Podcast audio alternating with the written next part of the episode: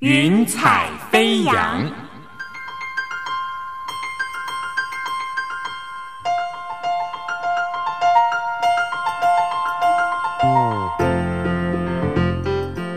让每一朵云彩的生命牵引着你心灵的飞扬。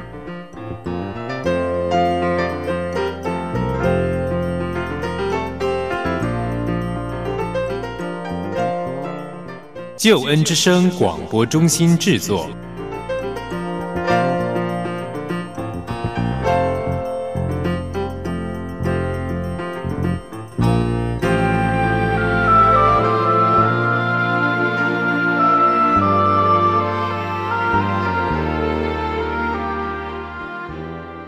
非常欢迎你收听《云彩飞扬》，我是你在空中的好朋友音如。《云彩飞扬》是台湾救恩之声广播中心为你制作的生命故事集，邀请你听听别人的故事，想想自己的生命。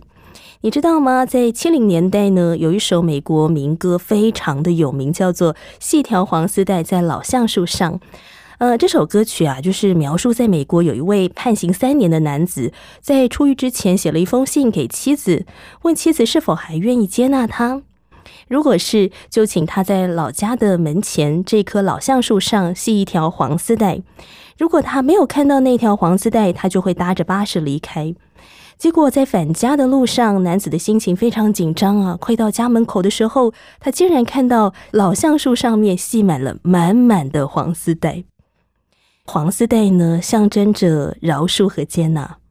想一想，在这个世界上，没有人是完美的，每一个人都需要被爱、被饶恕。即使是这一些看似穷凶恶极的受刑人，也需要有人为他们指引一条出路。今天，英如为你邀请的这位特别来宾，他有一个很温暖的称号，叫做“监狱天使”。他就是根生团契的总干事黄明正牧师。至今，他跑遍了全台湾和离岛，总共四十九所监狱，成为受刑人、跟生人的辅导，关怀受刑人的家属。他也陪伴受害者的家属走出死亡的阴霾。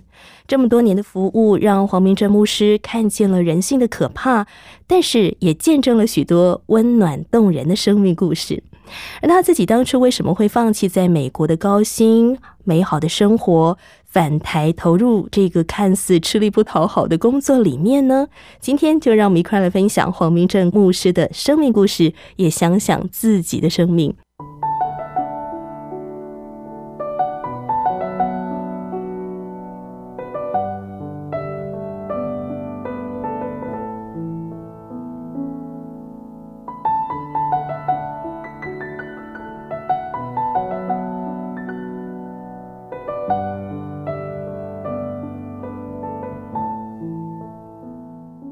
云彩飞扬，邀请黄明正牧师。Hello，牧师，欢迎你。好，主持人英竹好，还有听众朋友们，大家好。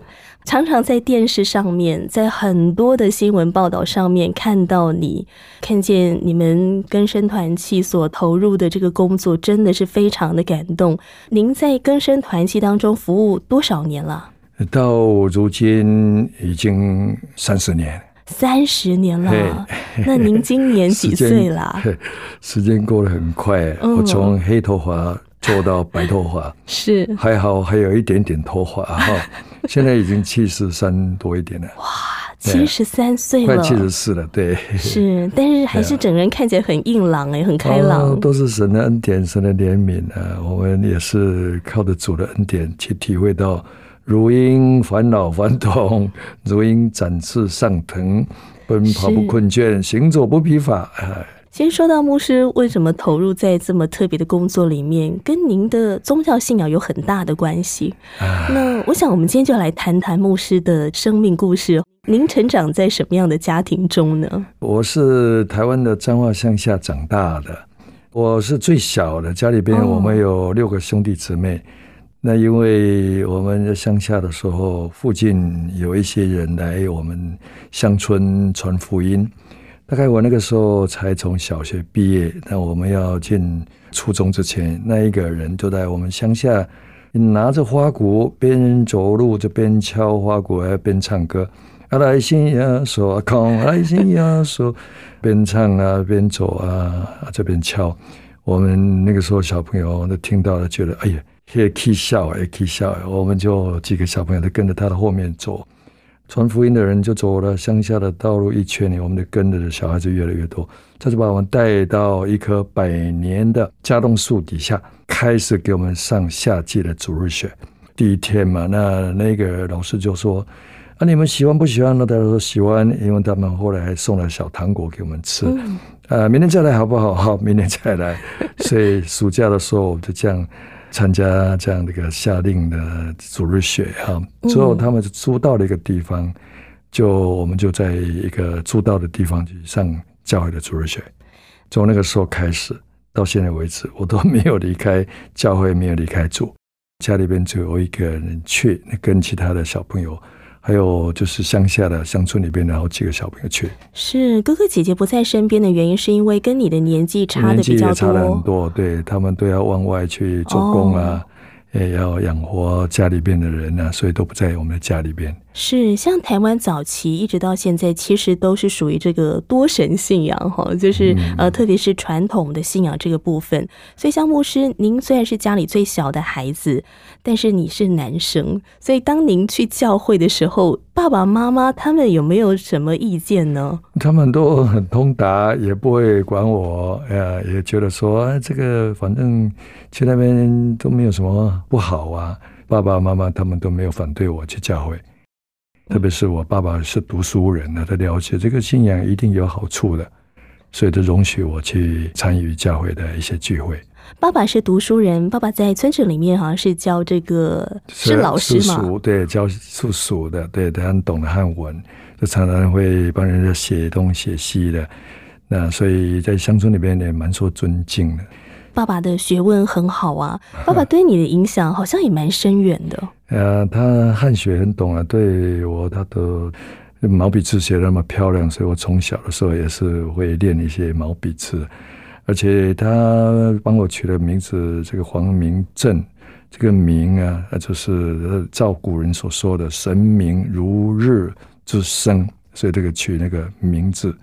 那正呢，的身体如鼎之正。所以我后来有一次看到他书里面所写的，我就哦，原来我的名字是有来历的，是从古人的家训里边对吧拿出来的哈。而且可以从这个名字当中也看见说，一个父亲对儿子的一个期许。不过爸爸虽然是读书人，但是人毕竟不是完美的，好像后来父亲因为这个赌博的关系，所以对家庭造成一些影响。对呀，我爸爸赌博，然后呢，把我们的家里边的家产通通赌光光了，所以我小时候就变得比较穷一点。刚开始的时候还有一些什么样鞋子穿呢，后来什么都没有了，因为爸爸把家产几乎都赌掉了。所以我们在读书的过程当中，是姐姐他们就帮我们赚钱呢，来让我们读书的。相对来讲，会不会对爸爸的那种感觉蛮蛮复杂的呢？还好呢，因为我从小就是教会嘛，所以圣经教我们要孝敬父母，才能够在世得福，因为这是第一条带应许的诫命啊。可是那时候不会想说，如果要孝敬父母的话，那我的父母应该要做好他的榜样，我才要孝敬他。因为我们比较小的时候就教会啊，受了教会很多的这样的很好的教导，叫我们一定要孝敬父母。甚至我们中文都有说“视父母己见，见之不从，又敬不为”，也就是对父母亲呢，我们有时候他们行为不好，要劝诫他们呢，但是呢，他们不愿意接受，那我们又敬不为，也要恭敬，不能违背。所以古文也是这样教导，圣经也是这么教导。我觉得我从小还算是比较能够顺服听话了。嗯，那当时候，呃，牧师透过圣经的教导，给你一个非常好的一个价值观。但是，你怎么会愿意要受洗成为基督徒呢？也是因为我们乡下里边的很单纯呢，我们的生活也不是那么样的复杂。有一次，我们在听到牧师讲那个话，他就说：“生一次，死两次；生两次，死一次。”说生一次就是你妈妈生你。那你如果没有重生的时候，你会死两次。第一次就死在罪恶过犯之中了，第二次就是我们灵魂永远的沉沦了。那你如果生两次呢？也就是说，爸爸妈妈生你一次，那另外呢还有耶稣让你重生啊，所以你生了两次以后，以后你就死一次。因为我们人类走到最后尽头的时候，信耶稣人，我们是不叫死了，我们是叫做睡觉。所以我们的死已经被耶稣基督的所谓的复活得胜吞灭了。所以生一次死两次，生两次死一次的意思是这样。那你当时候年纪这么小，你你听到这样的一个说法，可以理解哦。啊，因为也是神给我们智慧聪明嘛，因为敬畏耶和华的就是智慧的开端呢，就觉得说应该受洗。可是后来我还是等到读了大一的时候才受洗，因为慢慢的了解，就懂了以后，我就觉得说啊，对这个信仰我们还是不是非常的深入了解的时候，等到我到台北来读书的时候，才真正呃去教会里面受洗。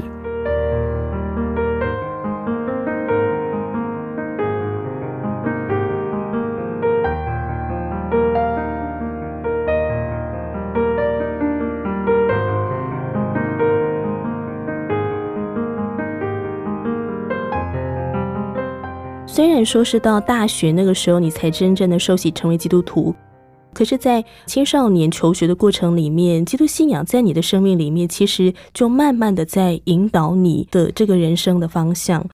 您青春期的过程中有没有曾经叛逆过啊？哦，以前有，高二的时候曾经有叛逆过，跟一群那个学生们，有时候下了课就到处骑脚踏车去跑一跑乱。这样子算叛逆吗？呃，也没有说太严重了，因为毕竟我们以前的人没有那么样的，好像 呃为非作歹，没有那么厉害，也没有参加什么帮派，就是几个人爱玩啊。但是后来在高三那一年，我就在教堂里边跟我们教堂里边的驻堂牧师同住两个学期之久。因为我那个时候想要考大学啊，所以要找时间啊来读书。啊，家里边比较吵，因为有时候人来人往啊，所以我就跟教会里边的长老说，能不能让我跟教会的牧师同住？那长老就同意了。那我就在教堂里边跟老牧师同住，让老牧师每天早上都会叫我起床。之后一起读圣经、祷告，之后我再回家里边吃早餐，再骑脚踏车去学校。学校下课以后，我回家吃完饭以后，晚上又来教堂里边来读书。所以读了这样两个学期以后，我要去考大学的时候，啊，牧师为我祝福，牧师为我祷告，为我祝福，我考什么就上什么。那您跟那位牧师同住两个学期的过程当中，你觉得那个对你的帮助是怎么样？每每一天读圣经、祷告，然后就开始读书。可是这个对你的帮助是怎么样的？有让我对这个属灵的事情啊，觉得是非常的重要。因为每天要读圣经，我们的生命才会成长。就如同我们华人说了：“三日不读书啊，语言乏味。”面目可憎了。那如果我们做基督徒，你三天不读圣经啊，也差不多嘞，面目就可憎嘞，呃，语言乏味。那所以我要从那个时候开始，我到现在为止，我每天都会养成这样的美好的习惯，都一定会看圣经，祷告。还蛮多的孩子在这个时期会觉得圣经蛮乏味的，或是觉得好深奥，读不懂。就牧师您当时候的角度，你觉得如果你三天没有读圣经，会觉得自己言语乏味？到底圣经神的话在当时怎么会带给你这样的吸引力呢？因为我慢慢的了解啊，特别是到现在为止，我觉得神的话语就是灵，就是生命嘛。那耶稣讲的很清楚，叫人活着的乃是灵。肉体是无益的，所以我们就觉得神的话语它会给生命，神的话也会滋润我们的生命，神的话也会改变我们生命。所以从那个时候养成的习惯以后，到现在为止，我们台北我们更生团结的办公室，每天早上从八点钟一直灵修、读经、祷告、聚会分享到十点钟，每天我们都读经祷告。所以更生团契能够在台湾有一点点的见证啊，是因为我们每天都打下一个很好的属灵的根基。所以你在那个阶段当中，就是好好的打下那个生命属灵的根基哈。而且你刚才讲说，后来那个牧师就为你祝福祷告，然后你你考试的时候就很顺利。对，您还记得当时候这个牧师对您的祝福，他说了什么吗？说兄弟啊，叫你和这个公囡啊，当考到大学哦，伊一家真认真哦，逐工都教我读圣经哦，叫你祝福伊。会当好好去考了联考，啊个考到后盖建国学校，所以他用起闽南语的了。他是一个老牧师，七八十岁啊。别的教会他已经退休了，但是我们这个小教会没有人要来，所以他就退而不休，来到我们的小教会。他每天啊这样在那里带我读经祷告，之后他就吃饱了饭，他会接着找到车去探访会友。所以他当时呢过一个很清贫的生活，很忠心的服侍。给我留下一个非常好的榜样。嗯，所以我在十七八岁的时候，这样跟他住了两个学期之久。他是八十岁老人，我从他的这样的一个学习当中，我自己智慧也成长很多。就牧师为了祷告以后，去台中去考试了，台北考试了，第一个考上那个联考的师范大学。哎啊，第二个考上中央警官学校，就是现在的警察大学。嗯，所以我去那个师范大学读了三天以后，警察大学放榜以后，我还要申请退学，之后才去读警察大学。所以也是神很奇妙的一个祝福。到现在为止，我年纪这么大，还是感受得到那个老牧师当年给我的祝福。到现在为止，我都觉得神的祝福是一辈子的，而是爱我们一天，就爱我们到永远的。后来是选择这个警察大学嘛？对。那上了警大之后，你才决定受洗成为基督徒。当时候的契机是什么？对，我在想说，哎呀，应该也是台北我刚好去参加曼嘎教会、蒙甲教会，那那边他们就说，哎，你们当做谁还没有受洗的，就可以报名，所以要参加受洗班。之后呢，给你问一些。真理问答以后，他们就决定我有受洗，因为毕竟我在教里边也是从十二岁就开始去了，所以很多真理我都懂。那受洗归主以后，每个礼拜我都一定会去教会，就算有时候我们很多人都不愿意去教会，我还是有时候会鼓励我的同学跟着我去教会。你跟同学传福音的时候，有没有被同学拒绝过啊？会啊，他们都觉得说很可笑啊，礼拜天放假唯一的假日。那他们都喜欢去外面玩啊，所以有时候我都是很孤孤单单一个人，带着一本圣经啊去教会聚会。但是主还是跟我同在的，很多同学看到我的信仰，他们都觉得说啊啊，你这个信仰很好。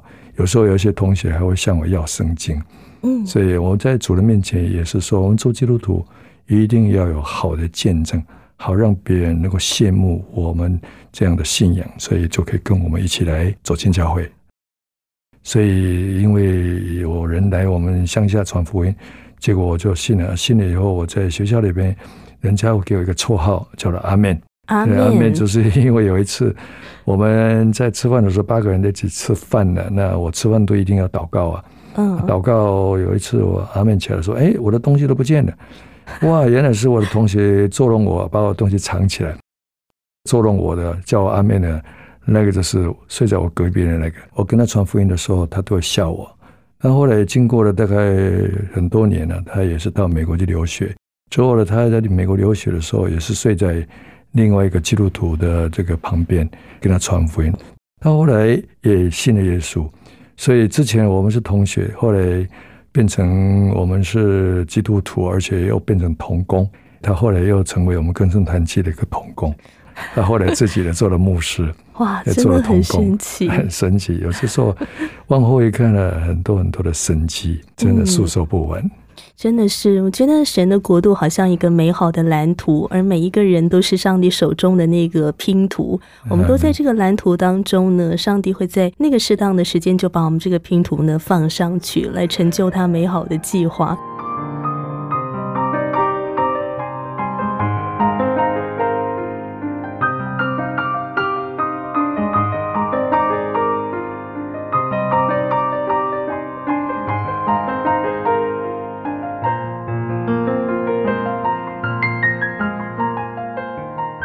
我在新闻当中看到一个我觉得蛮有趣的事情是，牧师您当时去报考警察大学的时候，他们要看面相。哦哟哟，对，为什么啊？因为他们不但看面相啊，还要听你的声音。所以面相，如果你那个面相不好的时候，他们觉得这个人做警察啊没有威严，啊就不会给他及格。犯罪学里边有所谓的，如果他的颧骨比较大一点啊。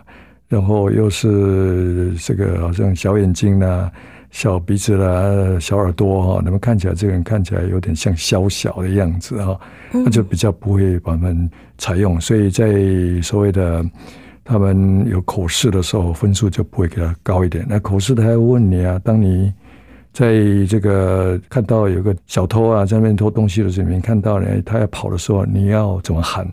那他就叫你喊出那个声音了，小偷哦，啊站住哦，啊他听你的声音。叫的像女生，小豆，给我站住啊！人家才不会站住啊！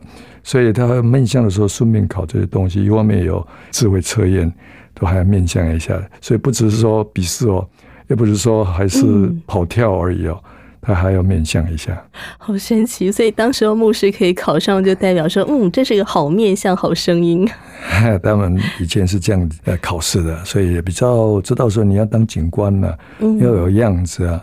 啊，一举一动要有样子啊，而且一举手一投足哈，都要像个警官的样子。是，而且我觉得相由心生哦。当一个人的心里充满什么的时候，他的那个气质就会散发出来。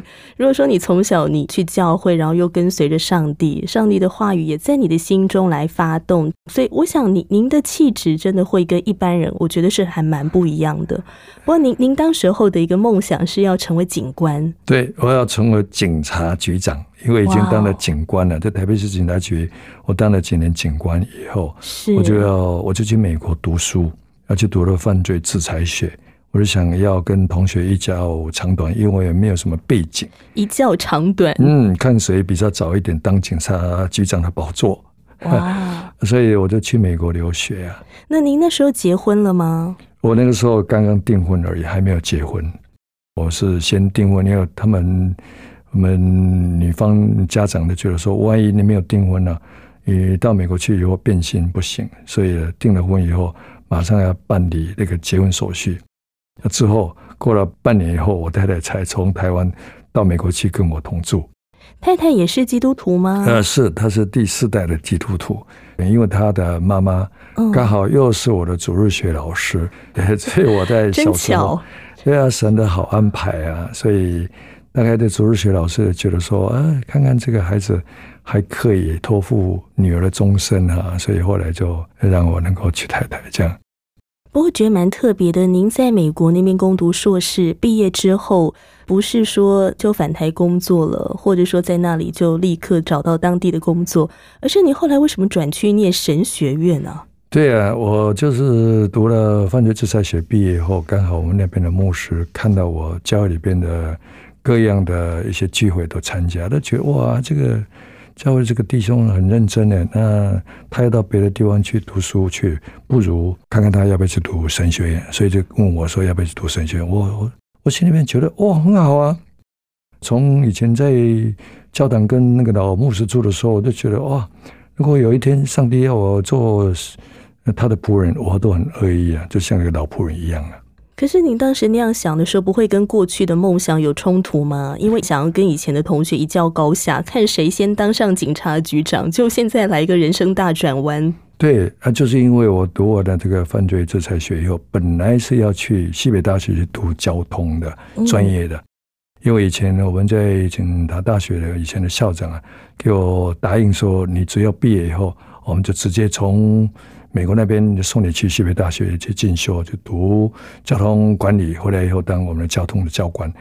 所以我那个时候就说很好。可是校长换了人以后，那另外一个校长啊，就是行文给内政部说，我们要派这个黄某某，哎，他已经这个硕士毕业了，要去西北大学。可是内政部就给他答复说，所谓留学者也是从本国去外国，可是那个人现在人在外国啊。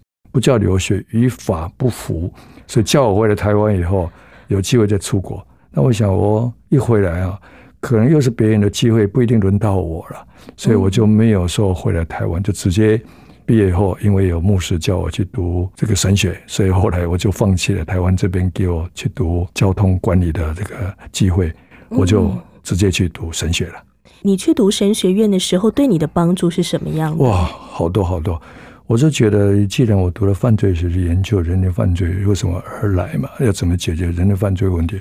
可是从神学里边很清楚的看到，我们人类犯罪是因为我们人从亚当夏娃的时候就违背了神，犯罪是从一个亚当夏娃违背神开始而来的，所以罪由一个人开始，也罪由一个人来解决，就借着耶稣基督，他能够上了十字架，啊，替我们舍身流血，以后留下宝血，把我们洗得干干净净，以后从神生了，就不会犯罪。所以读来读去，又发现犯罪学里面所提到的，还有犯罪的原因呢，还有一些犯罪的对策。但是神学好像提供一个最完美的一个答案，就是信靠耶稣，你就罪得赦免，以后也不会想去犯罪。所以除他以外，真的别有拯救，因为天下人间没有世下别的名，我们可以靠着得救。就在这个读神学院的过程当中，我想更加的坚定说这个传福音的一个重要性。亲爱的听众朋友，你现在所收听的节目是《云彩飞扬》，今天英如为你邀请的是更生团契的总干事黄明正牧师。那么牧师后来在美国攻读神学院毕业之后，上帝又如何带领他走前面的道路呢？在一段歌曲过后，我们要继续分享黄明正牧师的生命故事哦。骤然间暴风雨。无法抗拒，大地留下璀璨痕迹。雨过天晴，当阳光再起，生命重新展现奇迹。虽经过流泪谷，暗夜里哭泣，苦难锤炼出。人心心，你心事不迁移，你话语永远坚定，从创世到如今掌权柄。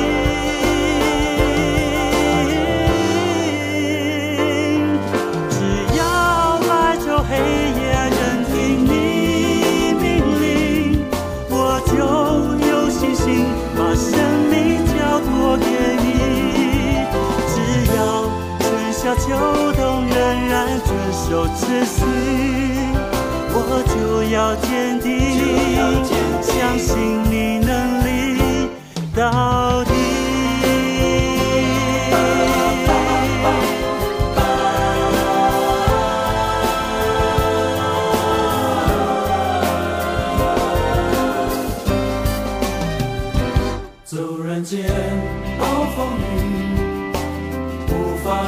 抗拒，大地留下璀璨痕迹。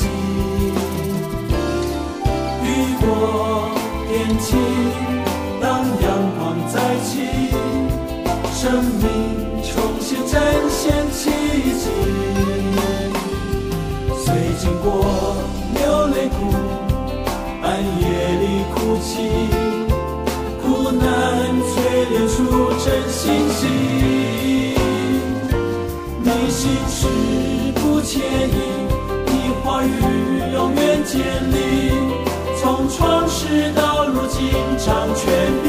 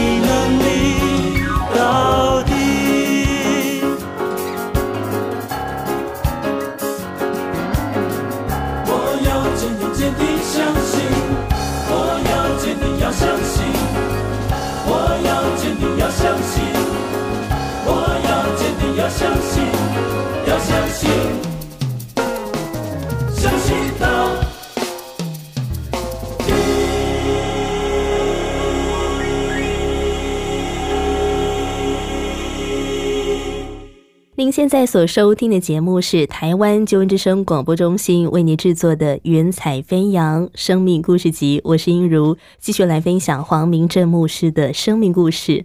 那牧师，我们刚才谈到说，您后来到美国去攻读硕士嘛？那硕士毕业之后呢，你就直接去念神学院了。嗯，那您毕业之后呢，是直接去教会做传道人吗？呃，一方面我在研究神学，一方面当然在教会里边就等于说实习的一些传道工作嘛。可是后来神学结束以后，我就在教会里边在那边坐着的思考，到底以后要怎么做。就上帝的好安排了，有一个女子，她就开了车停在教会的停车场那里，下来有人拿了一张纸，她是日本裔的美国人哈。他说：“我我们在美国开一个银行嘛，因为我们的所谓的 operation officer 哈，他是华人，他会讲华语，他准备要去生产，我们需要一个会讲广东话的人来帮忙翻译。他说拿了那一张纸，说你们当中有没有谁会讲广东话？我说我会啊，因为教会里边其实有讲国语跟广东话翻译的，所以听久以后有一些话还是懂的啊。”结果我去申请的时候，他真的啊就给我机会，让我去银行里边上班。反正学了很多很多的功课了，圣经里面也也告诉我们，真的是各方面的要蛮磨练的。特别是一个要做传道人，一定要经过三个关的考验。第一个 G 就是 Gold，就金钱关，因为银行里边一大堆的钱呢，这个钱的事情不忠心，大事人的灵魂的事情你就不会忠心，所以对钱。我一定要清清楚楚，不是你的一毛钱都不应该放在口袋里头。第二个就是 girl，银行里边有很多很多女生哦，但如果你不小心的时候，你容易去犯罪哦。婚姻是神所设立的，人人都应当尊重，床也不可以污秽，因为苟合行淫的人，神必要审判。所以有时候很多机会跟一些女生在一起，甚至我比较懂以后，我还要教一些女生怎么样服务这些顾客哈，有时候都会接触到。可是呢，我们都要小心，不能随便带他们去外面吃饭，免得落入魔鬼的试探。这第二个 G 是 girl，第三个 G 是 glory，就是那个荣耀观了。因为在银行里面，天天都西装笔挺的，为了要招待顾客，都穿得很漂亮，表示我们银行有钱，你们来借钱来存钱。可是呢，银行里面很忙呢，有时候办那个什么样的一个活动呢，招待顾客。有时候礼拜六、礼拜天呢，通都很忙碌。那我其实在美国那边有享受教会里边侍奉，呃，边做事边侍奉。那没想到我在那边这样忙碌的时候，我就跟神祷告神了，这些荣耀我不要，我还是希望那个侍奉你。所以我后来我们教会里边就有个弟兄啊，就拿了一张考试纸跟我说：“哎，这个好像很适适合你，这是政府里面的一个考试。原来是政府要招聚一些会讲第二种语言的，就是。”华语的、英文的啊，那他们将来可以去帮助一些所谓的难民，所以呢，我就把这个银行里边的这个工作就辞去。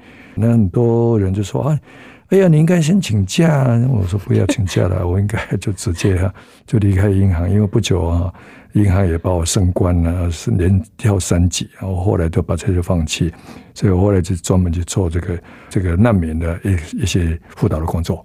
您去服务这个难民是哪一个国家的难民呢？呃，我服务最多的个难民是从越南来的，他们坐了三板船到第三世界以后，又申请到美国来。那我的这些难民的，我的所有的 client，大概有时候好几百个，借了机会去关心他们，要把他们带来教会，所以做了大概有八九年那个难民的工作的时候，我就越加体会这些人的痛苦。好怜悯他们，因为他们几乎是九死一生才来到美国了。很多难民在海上的时候被那个所谓海盗哈，就把他们杀害了，丢到海里边去，或者甚至因为经过海难以后死掉了。等于能够到美国来是九死一生的，所以我们都应该怜悯他们。在美国服务难民的过程当中，让你更深刻的去体会到这些民间疾苦。我蛮好奇，是您在呃服务这些越南难民的时候，我想有些人可能会蛮感谢你的，但是有些人会不会对你是恶言相向的？嗯，对对，其实我们等于是政府的官员嘛，这些难民有时候他们经历很多的愁苦，可能有些时候都有所谓的创伤压力症候群的，经过很多的风波来了以后，有时候特别举到一个人的例子，他连他的名字到现在我都还记得很清楚。那就是平常打电话的时候，他都会很凶。有一次刚好看到他报告说，他另外又生了一个孩子，太太又生了一个孩子。因为你在美国的难民都要给他补助，而补助是根据家里边几个人口，那新生多了一个，我们当然要多加一点福利给他嘛。所以他报告说他生了个孩子，哦，我会处理，我会处理，好，我多加一个福利给你。后来我就心想，这个人态度那么凶，我今天应该要用什么方式来解决彼此之间的一些好像不和呢？就圣经上说，我们要以爱胜恨嘛，以善胜恶嘛。逼迫你的，你要为他祝福，为他祷告。所以我就找到一个机会，我就买了市场上面的两只鸡哈，我就去看他。哇，跟他说，你就好好的煮一鸡汤给你太太补身体。他一看你，哇，都觉得很新奇。这个官员用不着来我家里边来探望我，嗯，所以从此以后他打电话来都很客气。哇，啊，所以让我觉得是很神奇。不但如此哦。他要离开我们那个 Sacramento，就是州政府的所在地的时候，要搬到洛杉矶去。他跟我说：“某某人，我要搬家了。”我说：“好，没问题，我会把你的卷宗啊，整个移到那个洛杉矶那个那个政府那边去的。”他说：“我想见见你。”我说：“啊，不必了，那个整整个文件我都会寄。”他说：“我一定要看看你。”哦，真的吗？啊，他要来来的时候，就拿了一包东西。我说：“我不能收你的东西。”他说：“不不，这是我钓的鱼。”所以我没有用钱买了，因为他们越南人很会抓鱼，很会钓鱼，一大堆鱼给我说啊，你一定要说，一定要说啊！我盛情难却的带回去办公室，跟我们长官说，这人家掉了，所以看怎么办。他说那送给大家好了，所以一个人一条，我就带回一条。所以呢，化解冤仇啊，遮盖过错，还是要用爱。你关心他，他也会回报很多很多的恩典给你。真的好感动，我自己钓的鱼，然后跟你做分享。那牧师，你从银行的工作，你放下这个工作去关怀这一群呃难民，那你的太太她有什么样的想法呢？她都没关系，因为她其实也是神也给她一个机会了。因为我们当然在美国生了两个孩子，那从小大概她都照顾一段时间以后，后来小孩子大一点就有。教会的人来照顾，他也去工作，他也去上班，所以他自己也有他的自己的忙碌。但是我们其实那些工作不等于是我们自己糊口的饭碗而已。我们真正的工作是做教会的工作。我在教会里边也在服侍主，我也负责那个教会里边的国语部拓荒的工作。所以国语部我们从刚开始九个人，一直一直这样的服侍，到一个地步，我们的人数就越来越多。增加到七八十个人，哇！所以这样听起来，教会的工作反而比较像是你们的政治，是不是？呃，对，因为刚好以前高三那一年在教会里面跟牧师同住的时候，也被他影响了，是觉得说一生能够做主的工作是很有意义的。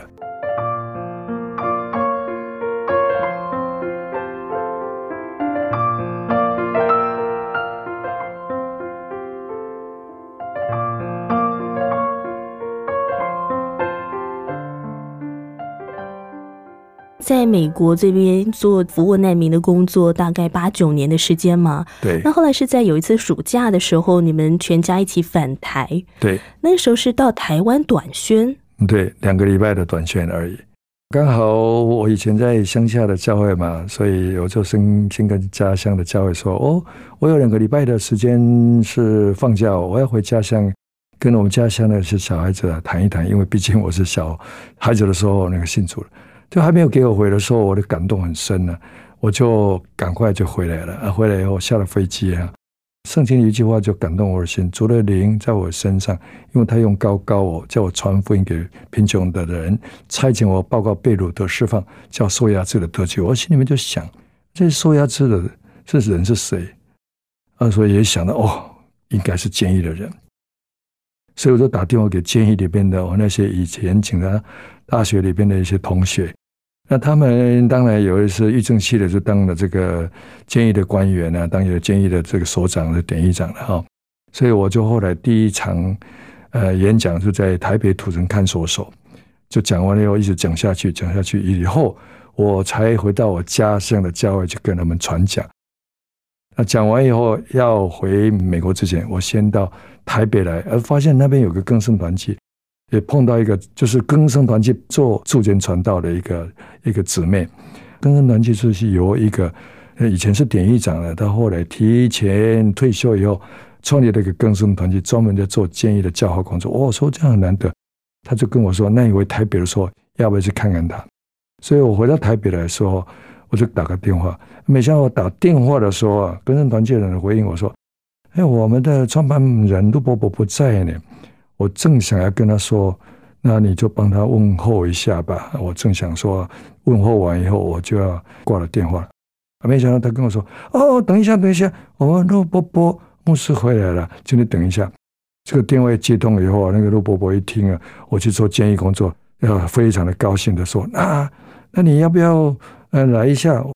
所以跟他见面的时候啊，一起谈啊，一起谈，就说他现在年纪已经快七十岁了。那像一部老爷车开的还可以，但不晓得哪一天会抛锚，就问我们说：“你们回来台湾做什么？”我们说：“我们回来关怀宣教。”那我们也做这个建议的工作。他就说：“啊，他有个感动啊，你就是那个要借我棒的那个人。”哇，我就非常的担心了，因为我们什么话都不敢讲哈。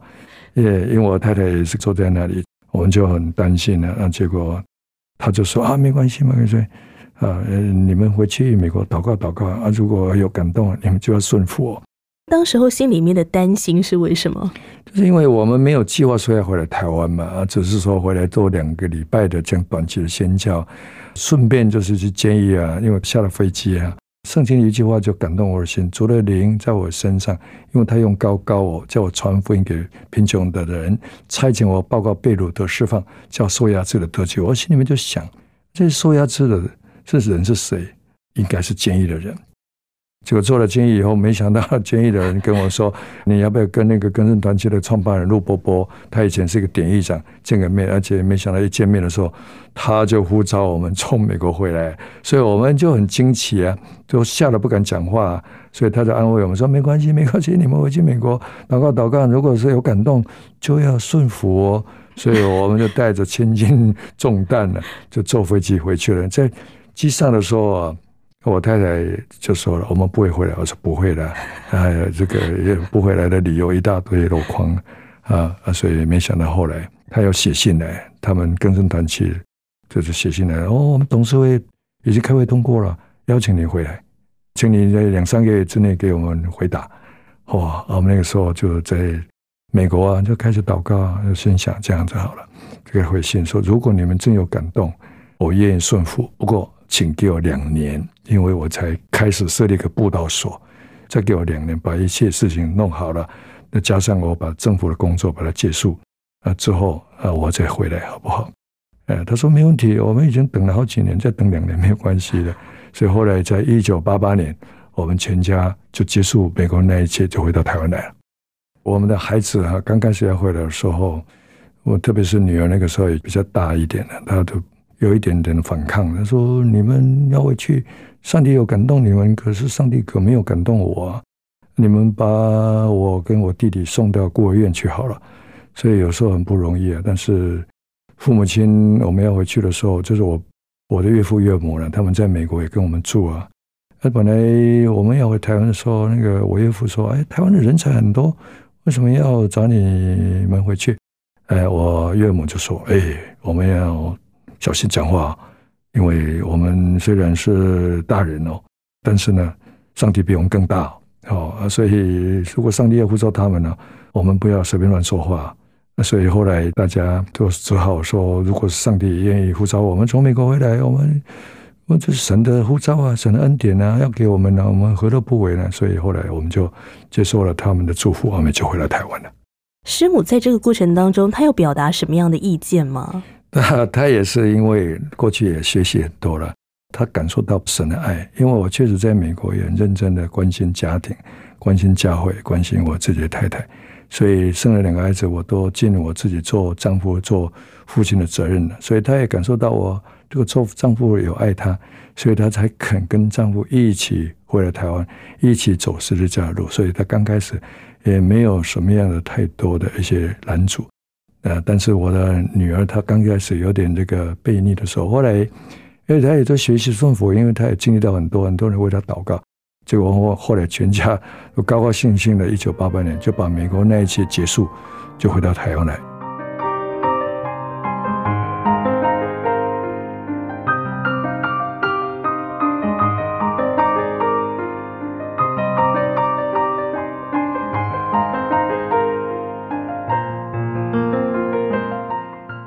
其实你们在美国那边待了快要二十年的时间了，对，然后再回到台湾，刚开始会不会有点不太适应啊？没错，但是我们在美国的时候就有学习，像我们知道台湾比较湿度高，而且很热，所以我们在美国就让孩子们哈在家里边先实先学习。如果是热天的时候，我们不开冷气；如果是冬天的时候，我们就不开暖气，让他们习惯台湾的一些什么。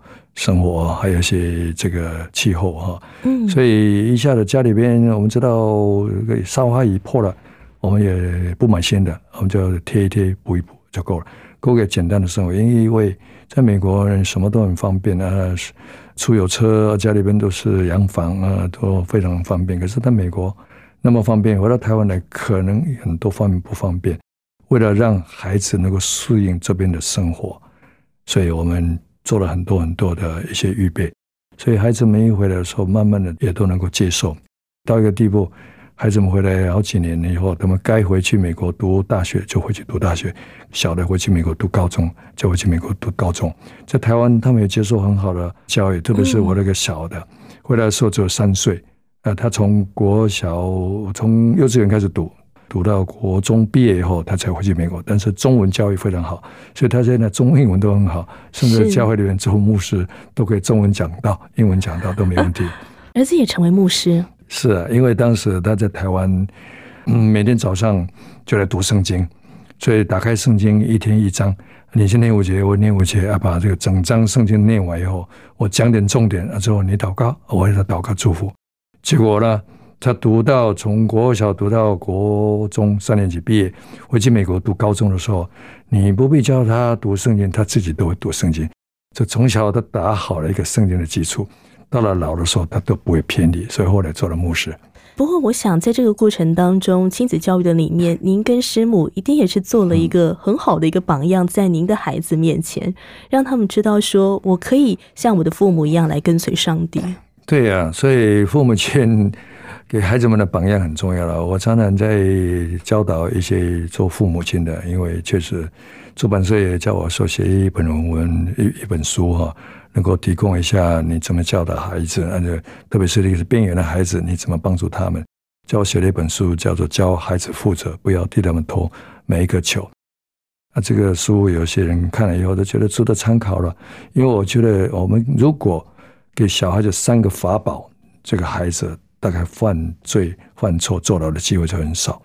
第一个就是你要陪伴，从年幼的时候多一点时间陪伴，你越陪伴他就比较有安全感。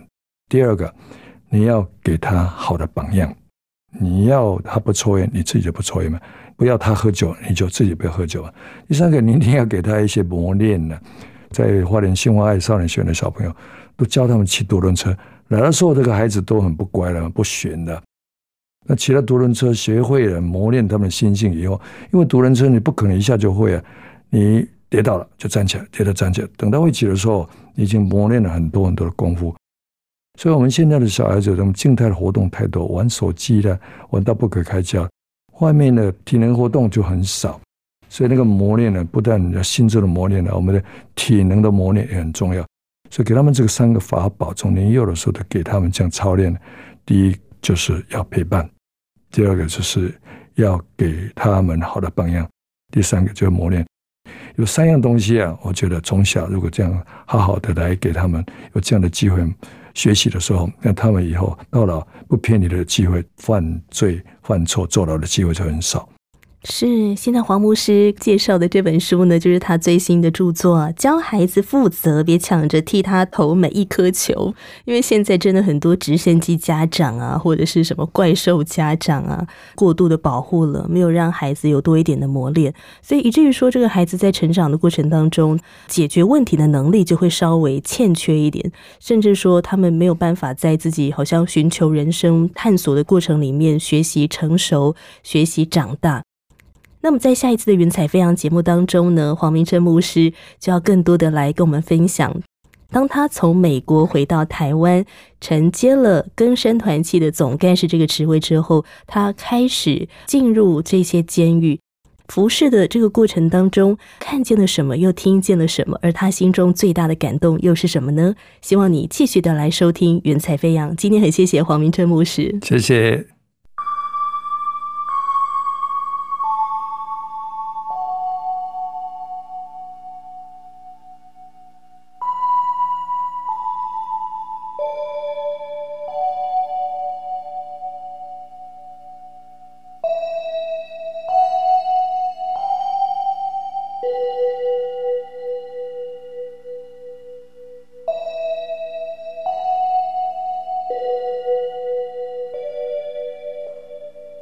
的听众朋友，您现在所收听的节目是《云彩飞扬》，我是音如。今天的特别来宾黄明正牧师，年轻的时候呢，曾经立志要当警察局长。后来他体会到传福音啊，才是自己人生当中最有价值的事情。于是他放弃了当官的念头，改念神学院。毕业之后呢，他一边在教会服务，同时他也辗转的在社会上工作，在美国度过将近二十个年头，从来没有再想过要回台湾定居就业。不料人生就是这么样的奇妙，在上帝的引导当中，黄明正牧师后来接任了更生团契的总干事，一家人返回台湾。但是过去在美国住洋房、开洋车、过着好日子的他，和这群受刑人的生活相差了十万八千里。他该如何关怀这群受刑人，甚至走进他们的心灵呢？他又将如何陪伴这些受害者的家属走出伤害呢？以及性望爱少年学院是如何成立的？这些动人的故事，在下一次黄明正牧师要继续的来跟我们分享，希望你不要错过喽。今天我们已经先取得了黄明正牧师的同意，将他的故事纳入云彩飞扬福音见证宣教事工，欢迎你来索取他的故事 CD。而如果你愿意多一点了解基督信仰，欢迎你来参加救恩圣经函授课程。你可以用网络或是函授的方式来参加。好，如果你要参加救恩圣经函授课程，或者是索取黄明真牧师的故事 CD，你可以用以下的方式跟我联络：电话请拨零二二七五四一一四四零二二七五四一一四四。来信请寄台北邮政四十四至八十号信箱，台北邮政四十四至八十号信箱。你也可以使用救恩之声的官方网站，或者是在 Line、在微信上面加入我们，成为好友，可以很方便的来收听、下载、分享节目，也可以跟我们联络。最后，感谢天韵诗班和我心旋律音乐施工所提供的诗歌。一如非常感谢您的收听，祝福你天天经历上帝的恩典，生命发光，行路有力。我们云彩飞扬，下次空中再相会了，拜拜。我是空谷的回忆，四处寻找我的心，万片溪水和山林，我心依然无处寻。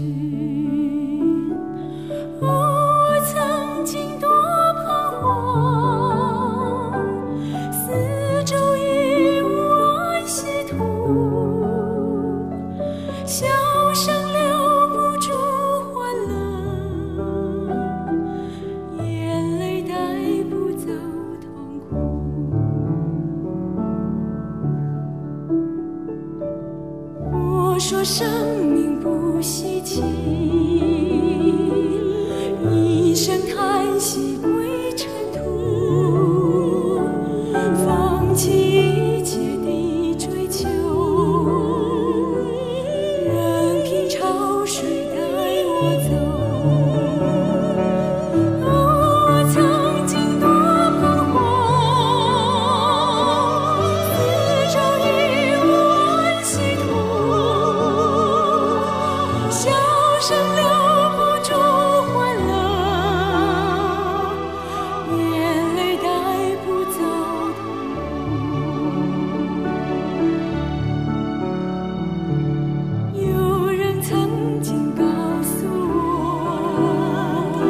soul.